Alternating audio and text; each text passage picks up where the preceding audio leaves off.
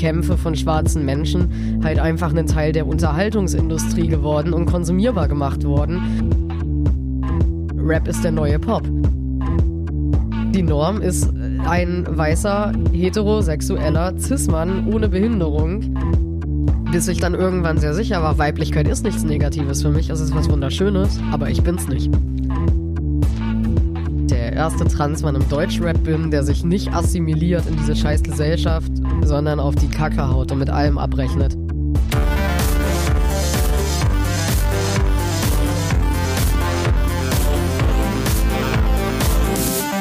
Hi und herzlich willkommen zum Podcast von Raketerei. Ich bin Imke Machura, ich wohne in Hamburg und mein Herz schlägt für Musik. Ich habe meine Leidenschaft zum Beruf machen können. Ich promote, ich bucke, ich manage ein Indie-Label. Ich bin Macherin. Ich bin eine von wenigen und ich frage mich schon lange warum. Deswegen habe ich mich auf die Suche gemacht und ich habe Antworten gefunden. In dieser Podcast-Serie porträtiere und interviewe ich Frauen, die die Musikbranche prägen und mitgestalten. Ich zeige, wo die Frauen, Ladies und Bitches der Musikbranche stecken. Und noch mehr. Ich beantworte euch durch diese Interviews zentrale Fragen zur Musikbranche, mache auf Vorbilder sowie Vielfalt aufmerksam, empowere und vernetze. Klingt gut, oder? Hi Samantha, herzlichen Dank, dass du dir Zeit genommen hast. Hi Imke. Du bist, wenn man es mal mit einem Wort zusammenfassen möchte, Rapper, ein sehr facettenreicher Rapper, aber lass uns von vorne anfangen und erst einmal über die Hip-Hop-Szene sprechen. Mhm. Was macht aus deiner Sicht die Hip-Hop-Szene aus? Das ist super schwierig zusammenzufassen, weil wir sprechen halt von der Szene und auf ganz Deutschland bezogen kann ich da zu sehr vielen Städten einfach gar nichts sagen. Ich würde halt auch sagen, ich bewege mich gar nicht in der Mainstream-Rap-Szene, sondern eher in der feministischen, queeren Rap-Szene und setze ab und zu meinen Fuß in die Türen von halt eben Mainstream-Veranstaltungen, um da halt Feminismus reinzubringen. Genau, aber was diese Szene ausmacht, kann ich gar nicht so genau sagen. Also wenn du sagst, du bewegst dich in der queeren, feministischen Hip-Hop-Szene. Was unterscheidet die von dieser Mainstream-Szene? Einmal, dass es einen anderen Fokus gibt bezüglich Inhalten, zum Teil auch Identitäten. Mhm. So, und zwar in der Mainstream-Hip-Hop-Szene. Wir leben halt in einem Patriarchat und dem, das zeigt sich halt überall in dieser Gesellschaft und im Hip-Hop natürlich auch nicht weniger. Und äh, da sind halt fast nur Männer auf der Bühne und wenn Frauen auf der Bühne sind, auch mit auffällig sexistischen Texten. Und das ist halt eben schon sehr, sehr, sehr schwierig, dass da halt eben so eine Gemeinsamkeit besteht von Inhalten und Diskriminierungen und wenn es nicht die Texte sind, dann sind es ganz oft die Bilder und Schönheitsideale und welche Körper werden gezeigt, welche werden nicht gezeigt. So inzwischen auch das Ding, welche Hautfarben werden gezeigt, mhm. werden POC-Leute gezeigt, schwarze Menschen oder halt eben mhm. nicht. Rap ist auch sehr weiß geworden und in der queer-feministischen Szene, die auch ziemlich weiß dominiert ist, ist es bezüglich Körper und Diskriminierung schon so, dass es da ein anderes Bewusstsein für gibt. Und ist für mich so ein Kernaspekt. Ich würde mal sagen, das ist der Unterschied und wir versuchen den aufzulösen. Inwiefern versucht ihr den aufzulösen? Ich möchte mit meiner Musik auf jeden Fall und auch mit meinem Aktivismus dazu beitragen, dass die Gesellschaft sich hat mehr sensibilisiert für Themen wie Sexismus, wie Transfeindlichkeit, Chancenungleichheit, beziehungsweise wir können das einfach als Geschlechtergerechtigkeit zusammenfassen. Und mir wird ganz oft unterstellt, dass ich ein Matriarchat wollen würde, eine Herrschaft der Frauen, wo ich als Transmann ganz klar sagen würde, nein, ich will nicht, dass Cis-Männer die Welt beherrschen, ich will nicht, dass Cis-Frauen die Welt beherrschen, mhm. ich will Geschlechtergerechtigkeit. Wie werden denn aus deiner Sicht Rapperinnen in der Szene wahrgenommen? Sehr unterschiedlich, je nachdem, mit was sie sich präsentieren. Klingt jetzt erstmal neoliberal, aber ich komme noch zu dem Punkt. Und zwar, äh, Frauen sind einmal jetzt im Verhältnis von Cis-Frau und Cis-Mann. Da sind halt eben einfach Cis-Frauen deutlich unterrepräsentiert, das hatten wir ja schon, aber die Frage ist jetzt halt auch, es wird nochmal spannend. Sixten haben halt eben einen Song Deine Mutter gedroppt. Ich glaube, das war vor ungefähr zwei Jahren, vielleicht auch sogar schon drei, wo es halt eben einfach darum ging, ich ficke deine Mutter ohne Schwanz. Und Sixten sind damit übelste charted, spielen auf Mainstream-Festivals, neben Bands wie KIZ, Alligator, Trailer Park. Und es ist halt immer die Frage, ne, wie sehr eine Frauen sich halt eben einmal im Patriarchat assimilieren und gleichzeitig Schönheitsideale bedienen, beziehungsweise halt irgendwie konform gehen mit dem, was man halt von Frau erwartet. Damit musst du halt konform gehen. Und dazu dann aber auch noch dir innerhalb dieses Bildes trotzdem noch einen männlichen Habitus aneignen, im Sinne von, halt, du entsolidarisierst dich mit anderen Frauen, indem du sie zu Sexobjekten machst, indem du sagst, das ist meine Girl Gang, wir sind die coolen Frauen, ihr seid die Scheißfrauen, weil ihr seid und jetzt irgendeine Diskriminierung einsetzen, die dir gerade einfällt, weil ihr riecht nach Fisch. Würdest du sagen, dass das den Erfolg von Sixten erklärt? Ja, also auf der einen Seite ja, auf der anderen Seite ist es natürlich auch immer eine Strukturenfrage mit Promo und so weiter, aber dann ist halt eben auf der anderen Seite wiederum die Frage, würde man jetzt zum Beispiel für eine Fiverr MC dieselbe Promo machen wie für Sixten und halt Fiverr ist halt so das Beispiel von einer Frau, die schon Ewigkeiten im Rap ist und die halt echt viel und gut rumkommt und halt keine sexistischen Sachen sagt, aber halt einfach innerhalb dieser, dieses ganzen Zeitraums halt eben nicht den Fame bekommen hat, den sie verdient. So. Mhm.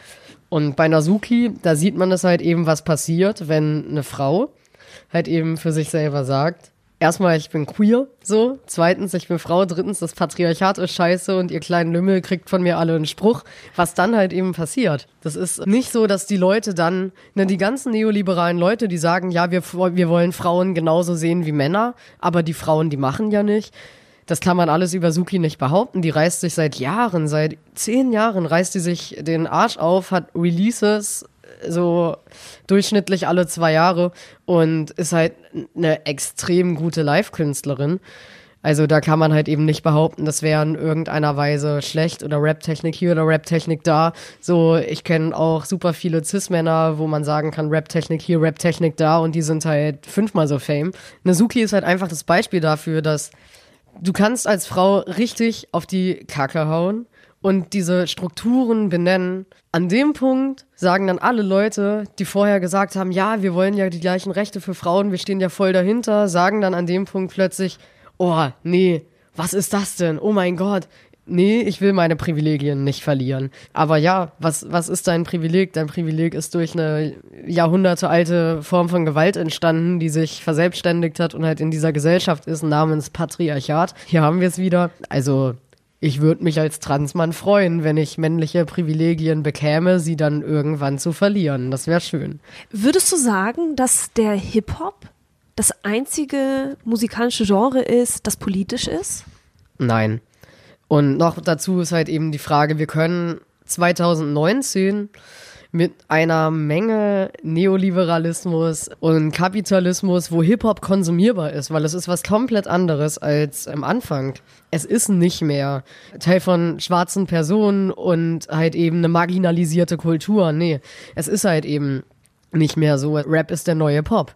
So, sehen wir uns Crow an, sehen wir uns Materia an. Rap ist der neue Pop. Das heißt, Politik geht verloren im Hip-Hop? Politik geht generell in allem verloren, was halt eben konsumierbar gemacht wird. Das ist halt eben ein Punkt. Und Hip-Hop ist das perfekte Beispiel dafür, wie halt eben eine Widerstandskultur, wie schwarze Menschen sich was aufgebaut haben, womit sie sich selber empowered haben, womit sie selber halt eben eine, ihre eigene Kultur gestärkt haben, was ja mit sehr vielen schwarzen Kulturen, nicht nur Hip-Hop passiert ist, so beziehungsweise halt mit kulturellen Elementen wie dieser Musik, so um das mal so zu spezifizieren. Da ist halt eben Hip-Hop einfach ein super gutes Beispiel dafür, was daraus gemacht worden ist. Da gehst du jetzt auch schon direkt rein in dieses mhm. Thema, ähm, ob du nachzeichnen kannst, wie sich der Hip-Hop in den vergangenen Jahren, vielleicht sogar auch Jahrzehnten entwickelt oder verändert hat. Einmal, ich spreche aus einer weißen Perspektive und muss mich nochmal unendlich viel damit befassen, welche Akteurinnen im Hip-Hop welche Sachen gefordert haben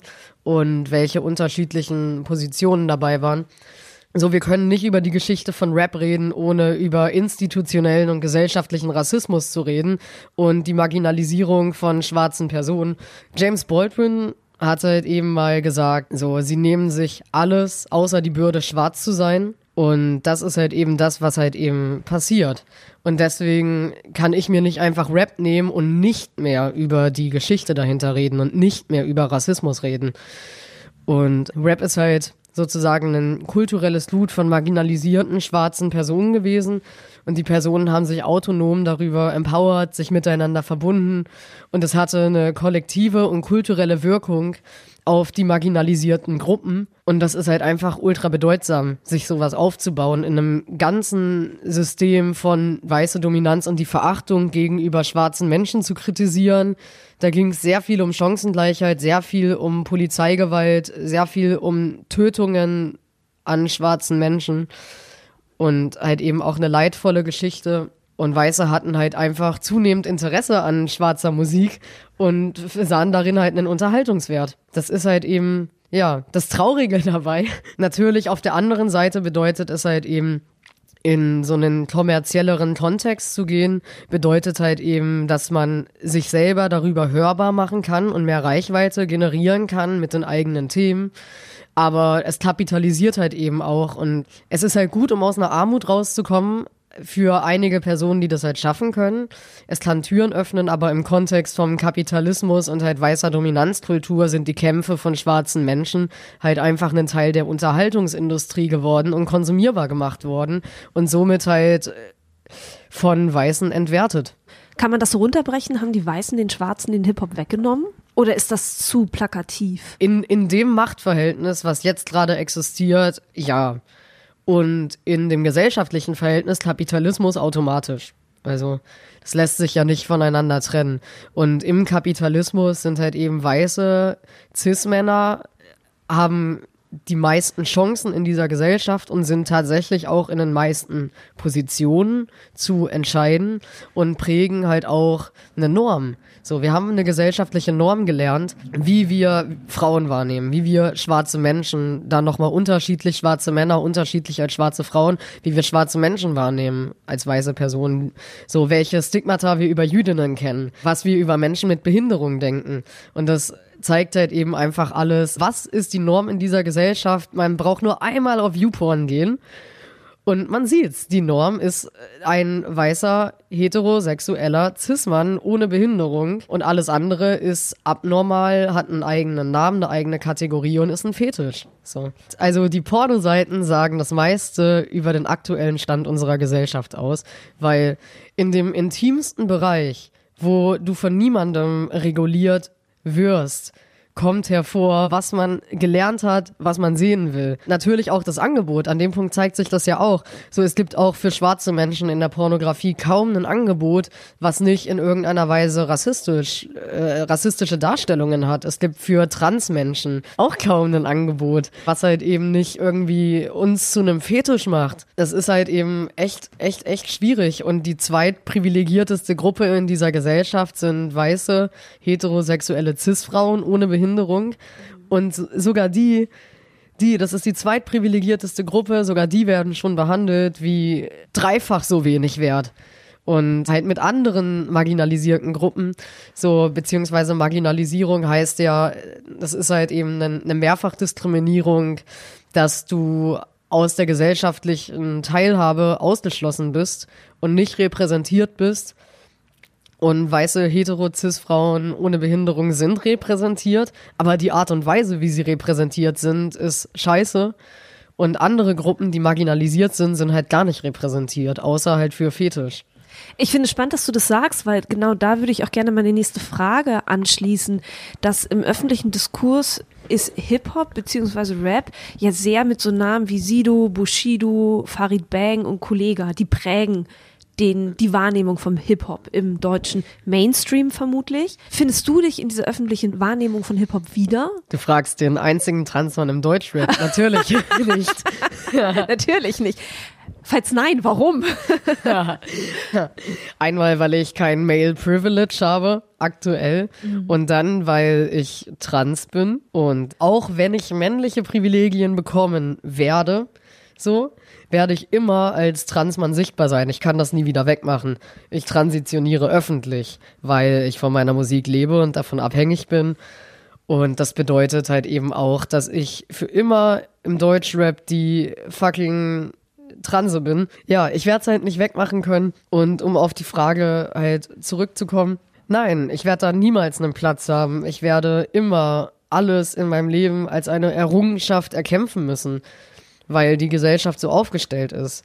Und die kleinsten Sachen sind für mich einfach ein riesiger Kampf. Beispiel Herrentoilette. Ich bin weiblich sozialisiert. Der Typ neben mir furzt. Ich könnte kotzen und geht halt eben ganz äh, swaggy aus der Toilette raus, während ich mich äh, nicht mal irgendwie traue, laut zu pissen. Von äh, Sozialisation her. Und das ist halt eben immer auch noch ein Unterschied. Äh, Privilegien ist die eine Sache, Sozialisation ist die andere Sache. Und Inhalte ist nochmal die dritte Sache, weil ich kann so viele männliche Privilegien haben, oh mein Gott, wie ich möchte. Als Transmann bist du in der Hierarchie von Männlichkeiten immer noch am untersten Ende. So. Es gibt Leute, die werden dich niemals als Mann akzeptieren. Und dann gibt's wieder Feministinnen, die sagen, oh mein Gott, du privilegiertes Schwein, Alter. Hast du dich entschieden, Mann zu werden? Echt jetzt? Dann mach mal Feature mit Kollega. Es ist äh, unfassbar. Man fällt als Transmann in ein riesiges Loch. Und dieser ganze Diskurs, der nur um Privilegien geführt wird, ignoriert halt komplett die Inhalte. Und das macht halt einmal Transmänner zu etwas, das sie gar nicht sind zu Cis-Männern und sie sind keine Cis-Männer. Und dann ist es halt eben auch sehr schwierig für Cis-Männer halt überhaupt zu greifen, wo der Punkt dabei ist. Klar, sie müssen ihre Privilegien reflektieren und da halt eben einen guten Umgang mit finden und die solidarisch teilen, das müssen sie lernen, aber halt, es kommt auch auf die Inhalte an. Mit Blick auf dein Album Jennifer Gegenläufer, das da ja kommt, setzt du dich kritisch mit genau diesen Frauenbildern, über die wir ja hier auch gerade schon reden, auseinander und thematisierst zugleich auch deine eigene Identität. Mhm. Womit hängt es zusammen, dass so wenige Rapperinnen Stellung gegen den vorherrschenden Sexismus beziehen? Was denkst du? Ich glaube, einmal sozusagen mit diesem psychologischen Aspekt, man will nicht betroffen sein. So die Frauenbewegungen, sie haben uns Rechte erkämpft, dass halt eben weiße Cis-Frauen halt im Neoliberalismus halt eben Mütter ficken können, jetzt im Endeffekt. Und weißt du, ich, ich habe halt eine Line gebracht, die halt in einem Text von mir ist. Die erste Frauenbewegung begann für das Wahlrecht in Hungerstreik zu gehen, damit man heute im Direktmandat Alice Weidel wählt. Und das ist halt eben das Beispiel dafür, was passiert ist. Du hast heute als Frau das Recht, gegen deine eigenen Rechte zu sein. Das ist einfacher, als zu sagen, mir fehlen hier Rechte in dieser Gesellschaft. Weil wenn du die Person bist, die sich selber in die Fresse haut, dann müssen das Typen gar nicht mehr machen. Und an dem Punkt, so, du fragst mich gerade nach Frauen, die deutlich, deutlich, deutlich repräsentierter sind als Transpersonen. Und ich kann dir auf jeden Fall dazu sagen, dass super viele Transpersonen sich auch selber, man, man merkt halt schon, dass man diskriminiert wird und man merkt halt auch, dass es eine Binarität gibt, aber man fordert nicht ein, repräsentiert zu werden, sondern eher in einer Binarität unterzugehen und irgendwann einen Transprozess verbergen zu können, was auch voll okay ist. Das dürfen Leute machen, das soll ihr Recht sein, das sollen sie tun können. Aber ich finde es gleichzeitig auch super, super, super wichtig, auf die Kacke zu hauen und zu sagen, ey, diese Binarität, das ist sogar ein koloniales Konstrukt damit wurde auch kolonialisiert in dieser Welt. Weiße Kolonialherren sind nicht nur rübergefahren und haben da halt eben so Menschen versklavt. Nee, die haben ganze Gesellschaften, für die Geschlecht halt eben was komplett anderes war, als wir das heute kennen. Die haben denen ein binäres Bild eingeprägt. Und jetzt im Endeffekt sagt man, ja, wir haben hier alle Frauenrechte und wir müssen jetzt Entwicklungshilfe leisten und den Frauen in Afrika helfen. Ja, also deswegen müssen wir als weiße Transleute müssen lernen, dass wir gemeinsam in dieser heutigen Gesellschaft auch unter kolonialen Konstrukten leiden und deswegen immer antirassistisch kämpfen müssen, uns weiterbilden müssen und antikolonial eben kämpfen müssen und dafür müssen wir halt antikoloniale Perspektiven hören und verstehen und noch dazu ist Deutschland ein Land mit einer Zweigeschlechtlichkeit inzwischen sogar nicht mehr, auf Bundesebene nicht mehr. Wir haben jetzt Interpersonen mit drin, aber gleichzeitig gibt es halt auch noch Gesellschaften heutzutage, bei denen ist es nicht so. Das sind zum Beispiel halt in Mexiko, da gibt es die Mujas. Und wenn ich die Mujas jetzt als Transfrauen übersetzen würde, dann wäre das kolonial, weil ich dann einen Begriff über eine Identität stülpe, die ich mir hier gar nicht erklären kann. Und das heißt, wir müssen uns halt, wenn ich jetzt von den Mujas rede, muss jetzt jede Person mal Google aufmachen und gucken, wer die Mujas sind, was das bedeutet, damit wir Mujas als Mujas verstehen und nicht aus einer kolonialen Perspektive. Und das bringt uns sehr viel über Gesellschaften und Geschlecht bei. Und es zeigt halt wirklich, es gibt Körperlichkeiten, aber der Rest ist konstruiert. So. Wie wir diese Körper wahrnehmen, ist konstruiert. Mach mal gerade gedanklich noch den Bogen, womit das zusammenhängt, dass so wenige Rapperinnen Stellung tatsächlich zu diesem vorherrschenden Sexismus Ja. beziehen. Viele Frauen sind halt auch eigentlich sehr dankbar dafür, dass Männer sie akzeptieren, weil es halt auch sehr schwierig ist, eine Haltung zu entwickeln und irgendwie in einen Raum reinzugehen und sich einfach die Rechte einzufordern. Und der Punkt ist halt eben, dass, glaube ich, sehr vielen Frauen eine Analyse fehlt. Sie haben ein Gefühl, dass irgendwas in dieser Gesellschaft wahnsinnig schief läuft und dass irgendwas ganz komisch ist und sie reden sich immer wieder selber ein, weil weibliche Sozialisation ist ja auch, du wirst emotional sozialisiert, du fühlst viel und das wird dann von der Gesellschaft reguliert. So, du darfst als Frau nicht so viel fühlen. Äh, verhalte dich mal nicht wie eine Zicke, sei keine Zicke, sei als Frau nicht zu laut. Und das sind natürlich so Regulationsmechanismen, die halt einfach selber greifen im Innenleben von einer Person. Und ich habe das als Transmann auch. Wenn ich merke, irgendwas fühlt sich für mich scheiße an, dann suche ich den Fehler zuerst bei mir selber. Genau, du hast es jetzt schon häufiger das Wort trans fallen lassen. Da kommen wir jetzt drauf zu sprechen. Ich habe ja gerade schon erwähnt, dass du dein Album Jennifer Gegenläufer genannt hast, denn du sagst über dieses Album, das ist jetzt ein Zitat, es ist ein selbstempowerndes Werk, ein Befreiungsschlag, selbstbewusst und kompromisslos. Warum? Weil ich der erste Transmann im Deutschrap bin, der sich nicht assimiliert in diese scheiß Gesellschaft, sondern auf die Kacke haut und mit allem abrechnet. Das Album heißt Jennifer Gegenläufer, weil, also weil ich möchte, dass Leute verstehen, dass es nicht sozusagen meine Identität war, sondern der Weg, den ich gegangen bin.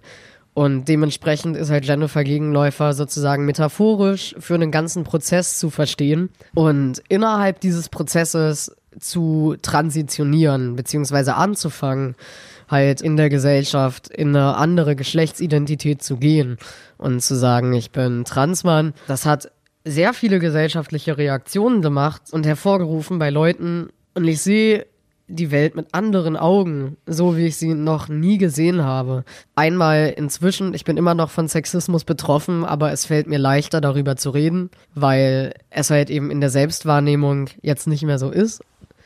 Und es ist halt einfach ein kompromissloses Album. Ich rechne mit allem ab. Mit diesem ganzen Kack-Sexismus. Ich rappe seitdem ich 13 bin. Ich war immer der einzige nicht geoutete Transmann und für alle anderen halt das einzige Mädchen in der Cypher. Ich durfte mir alles anhören von Männern. Irgendwie, dass meine Mutter gerade gefickt wird, dass ich irgendwie gefickt werde. Die Typen waren zum Teil 29 und ich war 13. Und mit 15 hat sich das auch nicht verändert, nur dass man dann noch härter gefickt wird, weil man kriegt ja Brüste. Es ist unfassbar. Und ich nehme es mir raus, als Mann auf dieses scheiß Patriarchat wütend zu sein. Und ich werde nicht, ich werde auf gar keinen Fall jetzt den Mund zu machen, nur weil ich irgendwie männliche Privilegien bekomme, wie mir das ganz oft unterstellt wird, die ich ja aktuell nicht habe. Ich bleibe ein wütender Mann, weil das ist meine Erfahrung in dieser Gesellschaft, das ist meine Sexismuserfahrung. Und ich rechne mit allem ab. Einmal mit dem Sexismus in der Gesellschaft, dann aber auch mit einem Feminismus, der glaubt, Geschlechtergerechtigkeit zu machen. Einer von vielen Feminismen. Aber im Endeffekt halt eben am Punkt Transmänner komplett super viele Sachen einfach extrem falsch analysiert. Und das wirklich Schlimme ist, dass man die Leute dann nicht mal reden lässt und nicht mal erklären lässt. Und zwar das, was mir ganz oft gesagt wird, ist, dass ich ja als Mann jetzt nicht mehr so wütend sein darf, weil ich bin ja raus. So, ich bin ja nicht mehr davon betroffen und genau dann fällst du in dieses Loch. Du bist als Transmann, du erfährst Sexismus und es ist doppelt falsch für dich, weil einmal ist Sexismus falsch, aber dann bist du keine Frau. Es ist doppelt falsch. Der Punkt, an dem ich gesagt habe, so, ich bin Transmann, war ein Punkt, wo ich gemerkt habe, okay, irgendwie retraumatisiert mich das aber doch, weil ich drüber nachdenke, wie es war, Frau im Patriarchat zu sein. Und es aktuell für diese Gesellschaft bin ich irgendeine Kampflesbenfotze. Für Feministinnen bin ich jetzt ein krass privilegierter Mann. Und das ist dieses riesige Loch. Du kannst als Transmann psychisch deine Erfahrungen im Patriarchat nicht mehr in Form von Wut ausdrücken. Weil dann irgendwelche Frauen kommen und sagen, ja, ein Mann, der auf andere Männer wütend ist, was macht denn das besser für uns? Ich finde es interessant, was du sagst, weil das auch sehr deutlich macht, wie sehr in Schubladen gedacht wird, um sich diese Welt weiterhin erklärbar zu halten. Absolut und halt eben auch eine falsch verstandene Identitätspolitik. So, weil es geht im Kampf gegen Sexismus, im Kampf gegen das Patriarchat, es geht um Erfahrung. Es geht darum, welche Erfahrungen haben wir und nicht welche Privilegien haben wir oder haben wir nicht. Und Leute sprechen mir meine Erfahrungen ab oder sie sind weniger wert für Leute, weil ich Transmann bin. Alter, ich habe mein Album Jennifer Gegenläufer genannt. Ich habe vorher, als ich noch Jennifer Gegenläufer hieß, ich habe immer über Sexismus geschrieben und das hört nicht auf weil diese Scheiße hört nicht auf. Und solange es Sexismus gibt, werde ich drüber schreiben. Und ich weiß, wie sich das anfühlt und das kann mir niemand nehmen. So, das war eine richtig große Scheiße, aber es ist auch für mich persönlich was sehr Schönes zu wissen, dass ich für immer emotional mit Frauen verbunden bleiben werde. Du, du sagst gerade, du guckst eben auf diesen Transprozess zurück. Du sagst selber, dass, und das fand ich sehr spannend zu lesen, Transidentität keine Wahl ist, die man trifft. Möchtest du uns mal mitnehmen in deine Gedanken und vielleicht auch in deine Gefühlswelt, als du gemerkt hast, dass du trans bist? Wie war das? Für mich persönlich war es halt eben so, das stand für mich eigentlich immer komplett außer Frage. Ich bin ein Mann, Punkt aus Ende. Als die Pubertät noch nicht eingesetzt hat, da war das ja auch noch ganz schön einfach. Als Kind, Kinder haben halt einfach keine Körpermerkmale, da kannst du halt einfach Kleidung anziehen und dich verhalten und wirst danach bewertet. Und mich haben super viele Leute immer früher als Junge gelesen, weil ich mich auch so verhalten habe.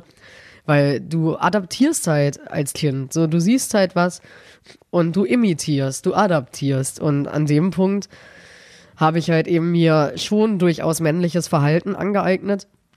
Wurde aber gleichzeitig immer, wenn Leute wussten, ah, das soll ein Mädchen sein, haben sie immer im Kontext Frau bewertet und ich wurde sofort reguliert. Nee, ich durfte nicht. Warum, habe ich nie verstanden. Inzwischen sehe ich das nicht nur ganz so scheiße, weil wenn du äh, Jungs nicht regulierst, dann kommt so ein Kollega bei raus. Und deswegen finde ich das eigentlich ganz geil. So weibliche Sozialisation hat coole Aspekte und auch Scheißaspekte. Männliche Sozialisation auch, hat coole Aspekte, aber auch Scheißaspekte. Und für mich war das immer selbstverständlich, nur für die Gesellschaft nicht. Und ich wusste irgendwann, ich muss jetzt ein Mädchen sein. Und es war eine krasse Gewalterfahrung. Also. Emotionaler Natur. Auf jeden Fall. Auf jeden Fall. Zum Beispiel, stell dir mal vor, du hättest irgendwie ein Cis-Mädchen und du würdest die in Jungskleidung zwingen. So. Und äh, würdest die komplett männlich sozialisieren. Da kommt man doch nicht drauf, dass in einer cis-normativen Welt, wenn jetzt irgendwie ein Kind auf die Welt kommt und der Arzt sagt, es ist ein Mädchen, dann würdest du niemals drauf kommen, dir jetzt zu überlegen, okay, ich will aber einen Jungen und ich erziehe den jetzt männlich und ich ziehe dem jetzt Kleidung an. Und warum wartet man nicht ab, bis die Kinder sich selber dazu äußern, welches Geschlecht sie haben? Du würdest mir ja zustimmen, dass es Gewalt ist, wenn irgendwie ein Kind sagt, ich bin ein Mädchen und du sagst, du bist ein Junge, ich will dich als Junge. Das ist ja Gewalt und genau das passiert ja bei Transpersonen. Und ab der Pubertät ist es nochmal eine ganz andere Nummer, weil da werden alle nochmal so richtig körperlich. Das ist für Cis-Personen übelst die schwierige Zeit, weil kriegt man jetzt diese Ausprägungen, wie man sie sich erhofft. Und für Transpersonen, beziehungsweise für mich als Transmann so, war immer klar, nee, du kriegst keinen Bart aber immer dieses Gefühl, oh scheiße, ich hoffe, ich wach morgen auf und hab einen. Aber nein. Dann halt eben auch Biologieunterricht ist einfach nur furchtbar konstruiert in dieser Gesellschaft. Aber nimm uns mal mit zu diesem Schlüsselmoment, weil es gab ja diesen Moment in deinem Leben, wo du ja. damit auch ganz klar in die Öffentlichkeit gegangen bist, als du das für dich entdeckt hast. Es sind Prozesse. Bei Prozessen ist es immer sehr schwer zu sagen, das ist ein Schlüsselmoment gewesen, weil im Prozessen gibt es sozusagen Meilensteine, sehr viele hintereinander. Und in dieser Gesellschaft ist es eine Errungenschaft, halt trans zu sein, für mich persönlich, weil ich darum ringen musste. Ich musste darum kämpfen. Ich hatte nicht mal dieses Wort. Nicht mal.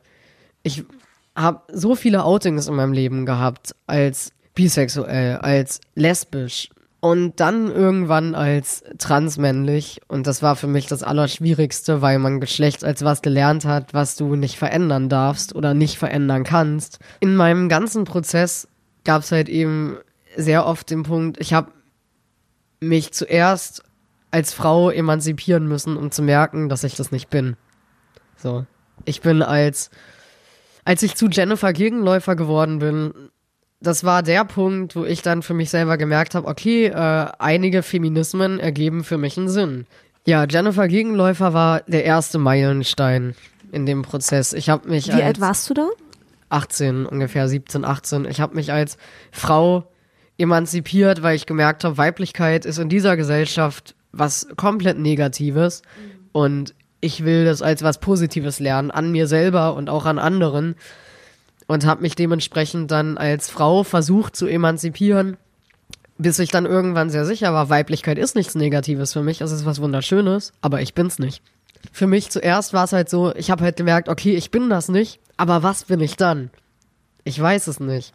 Und ich habe mich sehr, sehr, sehr lange nicht getraut, mich nicht binär zu nennen. Ich habe dann halt irgendwann gesagt, okay, ich muss zu mir selber stehen, weil alles andere ist für mich psychische Folter ich will zumindest damit out sein, dass ich keine Frau bin. Und habe dann gesagt, ich bin nicht binär. Das war der zweite Meilenstein.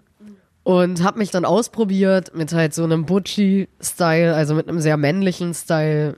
Und habe dann den Kampflespen-Swagger für mich erfunden. Hab dann auf jeden Fall irgendwann auch gesagt, ich bin maskulin. So, und das war sozusagen der dritte Meilenstein in der Geschichte zu sagen, okay, ich bin nicht binär maskulin, und habe mich dann mehr mit Trans befasst, weil eigentlich eher aus äh, einem altruistischen Antrieb, wo ich mir so dachte, okay, ich bewege mich jetzt schon zwei Jahre im queer-feministischen Spektrum und habe mich noch nie mit Trans befasst. So, es ist gerade der Punkt, an dem müsste ich das mal. Hab mir YouTube-Videos von Transmännern angeschaut und ich musste immer heulen. Musste, Warum? Was hat es gemacht bei dir? Ich weiß es nicht. Das kann ich dir bis heute nicht erklären. Also ich musste halt immer heulen und ich dachte zuerst, dass es so eine Art von empathischem Weinen ist. So mit, oh, wie schön, diese Menschen werden glücklich. Und für mich hat es dann was ausgelöst in mir selber, dass ich darüber nach angefangen habe nachzudenken, warum bin ich nicht so glücklich, wenn ich cis wäre. Und habe dann angefangen darüber nachzudenken, ob ich cis bin weil für mich war an dem Punkt schon klar, ich bin keine Frau, ich bin auf jeden Fall nicht cis. Und ich habe mir dann aber auch angefangen, ernsthaft die Frage zu stellen, okay, so bei allem Empowerment, bei aller positiver Konnotation von Weiblichkeit, so, ich bin's nicht und es ist okay. Es ist okay, ich darf so sein, ich darf Mann sein, ich darf maskulin sein, ich darf Testosteron bekommen, auch in einem feministischen Spektrum, ich darf das. Das war für mich dann der Punkt, wo ich dann halt irgendwann gesagt habe, okay, ich traue mich noch nicht Transmann zu sagen, ich sage erstmal transmaskulin und habe vor einem Jahr erst eine Person kennengelernt, die mich halt als Mann so sehr unterstützt hat und die mich auch als Mann so ernst genommen hat, dass ich mich selber als Mann ernst genommen habe.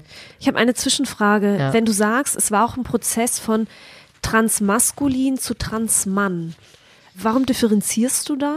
Weil einige Leute sich nicht mit Mann als Bezeichnung wohlfühlen können oder sich da sehr unsicher sind, ob sie wirklich Männer sind, weil es macht halt, gesellschaftlich fällt es anders ins Gewicht zu sagen, jemand ist transmaskulin oder jemand ist transmann. Und im Endeffekt sind es halt Selbstbezeichnungen, die sich in einem Prozess richtig anfühlen oder halt eben zu weit hergeholt oder zu weit entfernt. Ich kann dir nicht sagen, es gibt da keinen pauschalen Unterschied. Es ist halt immer ein emotionaler, individueller Unterschied. Für mich war es halt sehr lange so, dass Weiblichkeit in meinen Freundinnenkreisen sehr aufgewertet wurde und es sehr viele Kommentare gab mit, ja, die Stimmen von Männern, die klingen alle gleich. Und irgendwie, es gab halt nie eine Differenzierung zwischen Cis-Mann und Transmann. Und es gab halt einfach sehr viel, uff, halt mir diese Typen vom Hals. Und ich habe mich als Mann nicht ernst genommen, weil ich Angst hatte. Ich war nicht empowered genug als Mann als Transmann. Für mich war es ein sehr krasses Gefühl. Ich hatte das Gefühl, kein Mann sein zu dürfen. Warum? Gesellschaftlich? im feministischen Kontext halt, ne? Beziehungsweise kein Mann werden zu dürfen. Weil es halt eben, wie ich gerade schon gesagt habe, so Männerstimmen klingen alle gleich und ich habe so das Gefühl gehabt, dass mir was Besonderes verloren geht. Wenn ich ein Mann werde, dass ich dann einfach in derselben Reihe stehe wie alle anderen Typen. Und ich merke heute, das ist die Wahrnehmung von Transmännern. Das ist die Wahrnehmung, wie Transmänner wahrgenommen werden. Sie stehen in der Reihe wie alle anderen Typen. Das denken so viele Cis-Frauen. Und das war das Gefühl, was ich hatte, was eine feministische Szene, beziehungsweise was sehr viele Personen darin denken, sehr viele Cis-Frauen in der feministischen Szene denken, darüber, wenn Leute halt eben Transmänner sind und sich outen. Und das macht Outings extrem schwierig und extrem kompliziert. Und ja, das war für mich der Punkt, dass ich halt gefühlt habe, okay, so, du darfst nicht Mann werden, du darfst nicht Mann sein. Und inzwischen denke ich mir, natürlich, natürlich darf ich das, natürlich, auf jeden Fall. Wie hat dein Umfeld, also ich denke jetzt an Freunde und Familie, wie haben die auf deinen Transprozess reagiert? Familie, es war sehr schwierig. Also meine Mutter ist halt eher konservativ, mein Vater ist halt eher neoliberal. Ähm, mein Vater hat halt gesagt, ja, okay, mach was du willst, dann bist du halt jetzt Cervantes. Beziehungsweise, dann habe ich halt einen Sohn, hat mein Vater gesagt. Ja, hat dann immer, wenn ich ihn angerufen habe, mich noch mit meinem alten Namen begrüßt. Dann musste ich ihm erstmal beibringen, dass ich halt eben einen anderen Namen habe. Und dann hat er sich dann erst irgendwie das fünfte Mal, sechste, siebte Mal danach irgendwie ins Handy eingespeichert. Ich glaube, er hatte halt auch Schwierigkeiten damit, weil das halt auch eine Generation ist, die halt eben sich, glaube ich, jetzt mal noch weniger mit Trans befasst hat, als die Generation heute die Möglichkeit hätte. Bei meiner Mutter war es halt so, wir hatten ein Jahr keinen Kontakt, weil sie das nicht akzeptieren konnte. Und inzwischen kann sie es. Sie macht alles richtig, sie verwendet den Namen richtig, sie verwendet die richtigen Pronomen. Ähm, wir haben Kontakt. Weißt du, was, was zum Umdenken bei deiner Mutter geführt hat? Verlustängste ich habe einen radikalen Cut gemacht. Ich habe halt eben gesagt, okay, entweder hast du einen Sohn oder du hast halt kein Kind. Das kannst du dir aussuchen. Mhm.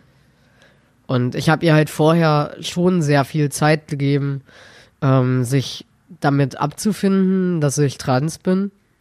Es ist nicht so, als wenn ich ihr da keinen Raum gegeben hätte, das habe ich auf jeden Fall, aber manche Leute nutzen einen Raum für Veränderung viel mehr als Raum für sich selber, um dagegen anzukämpfen.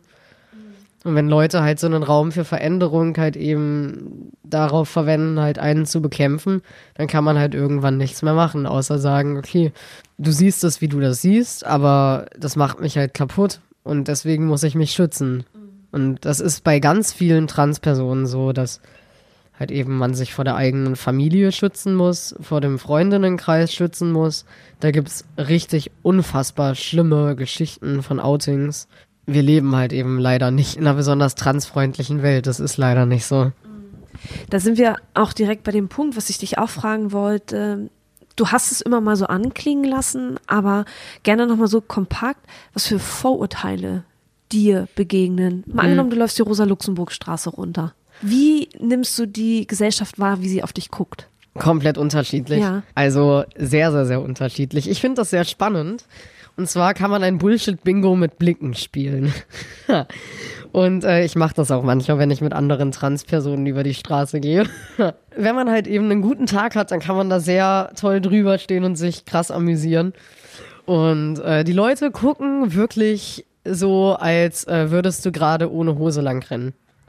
Sie schauen dir mitten auf die Genitalien, wollen wissen, was da in dieser Hose ist, suchen einen Penis, suchen eine Vulva, irgendwas, das sie dich geschlechtlich einordnen können, suchen Brüste, suchen Geschlechtsmerkmale wie Bart und so weiter, irgendwas, das sie dich einordnen können, als würde ihr Leben davon abhängen, jetzt dein Geschlecht zu wissen. Naja, Geschlecht hilft ja wiederum einzuordnen und Menschen in die Schubladen zu stecken, ne?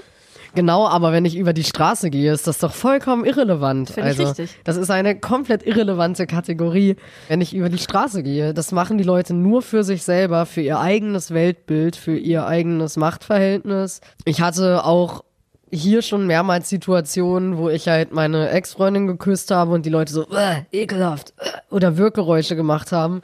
Ich hatte Situationen, in denen mir Leute Transe hinterhergerufen haben Ich hatte Situationen, in denen ich mir einfach einen Kaffee bestellt habe und der Typ sagt, bitteschön, junge Frau. Und ich habe dann gesagt, nee, äh, junger Herr.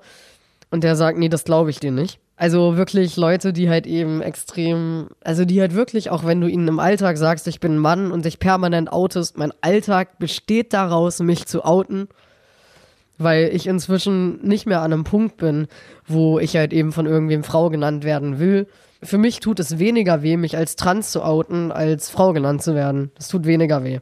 Deswegen mache ich es auch ständig. Und das sind halt einfach die Reaktionen, dass Leute dir ernsthaft komplett dreist dein Geschlecht absprechen, nachdem du ihnen das sagst.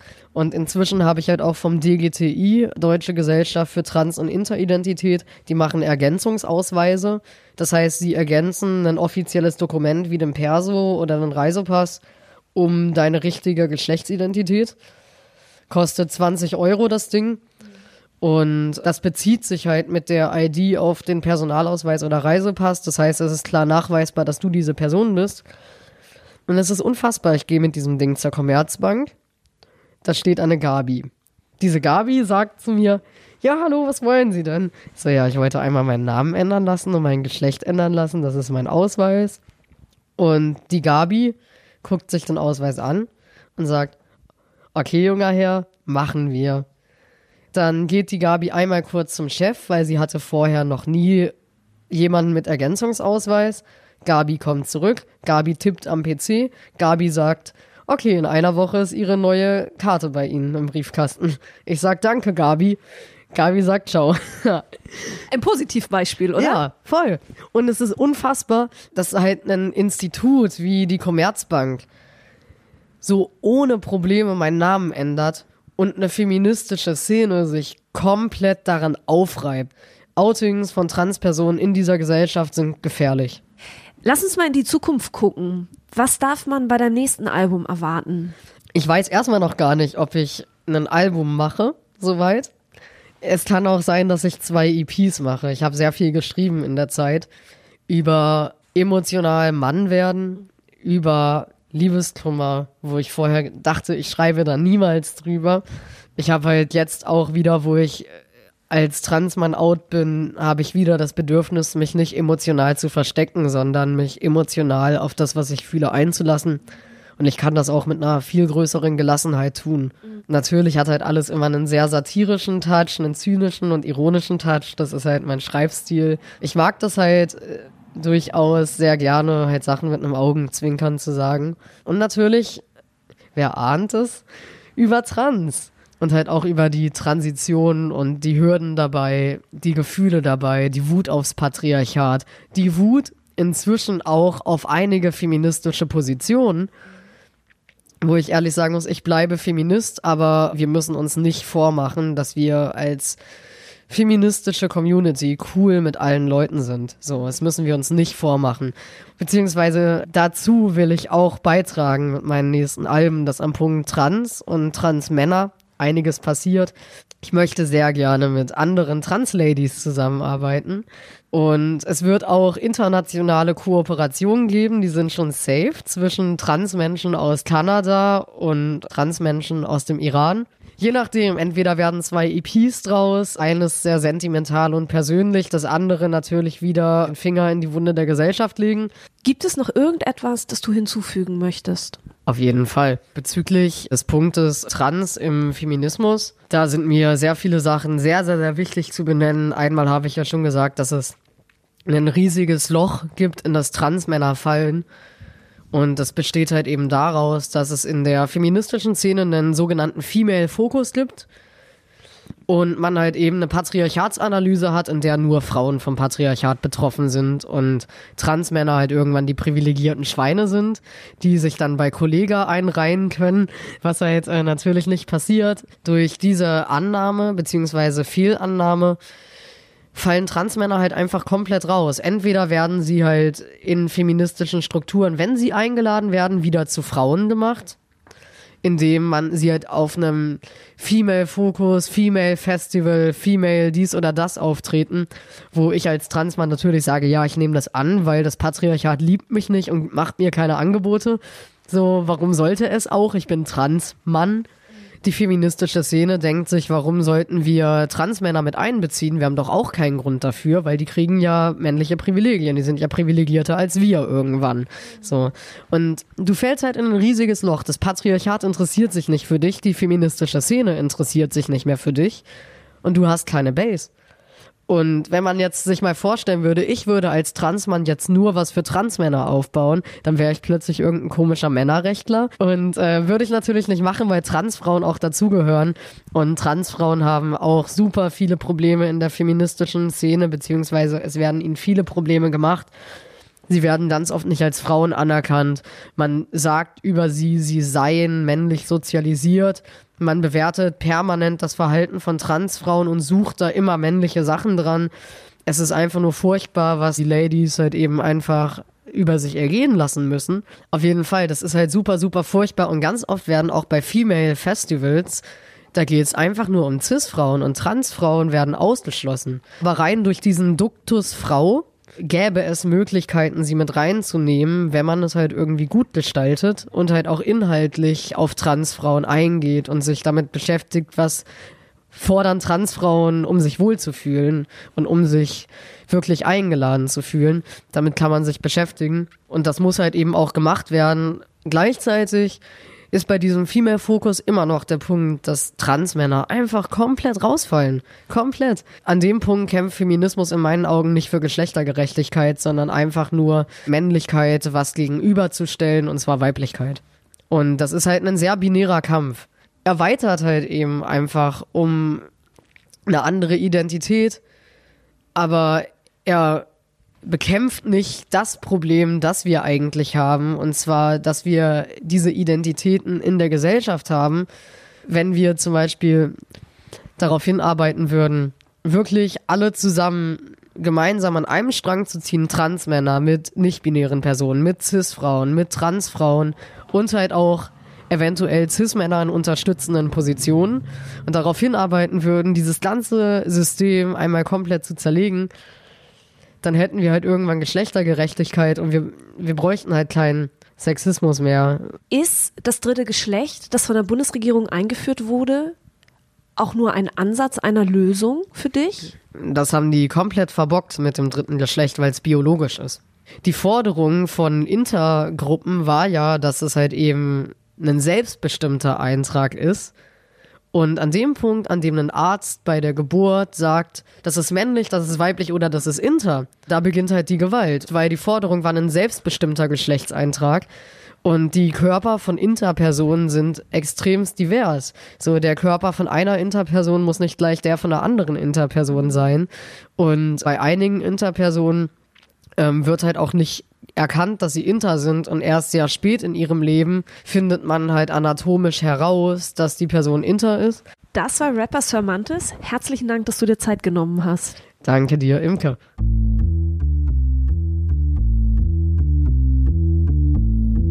Herzlichen Dank fürs Zuhören. Bewertet meinen Raketerei-Podcast gerne auf iTunes oder folgt mir auf Spotify. Wenn ihr mir etwas mitteilen möchtet, etwas auf dem Herzen habt, dann könnt ihr mir auch sehr gerne eine E-Mail schreiben. Ihr erreicht mich unter imke.raketerei.de.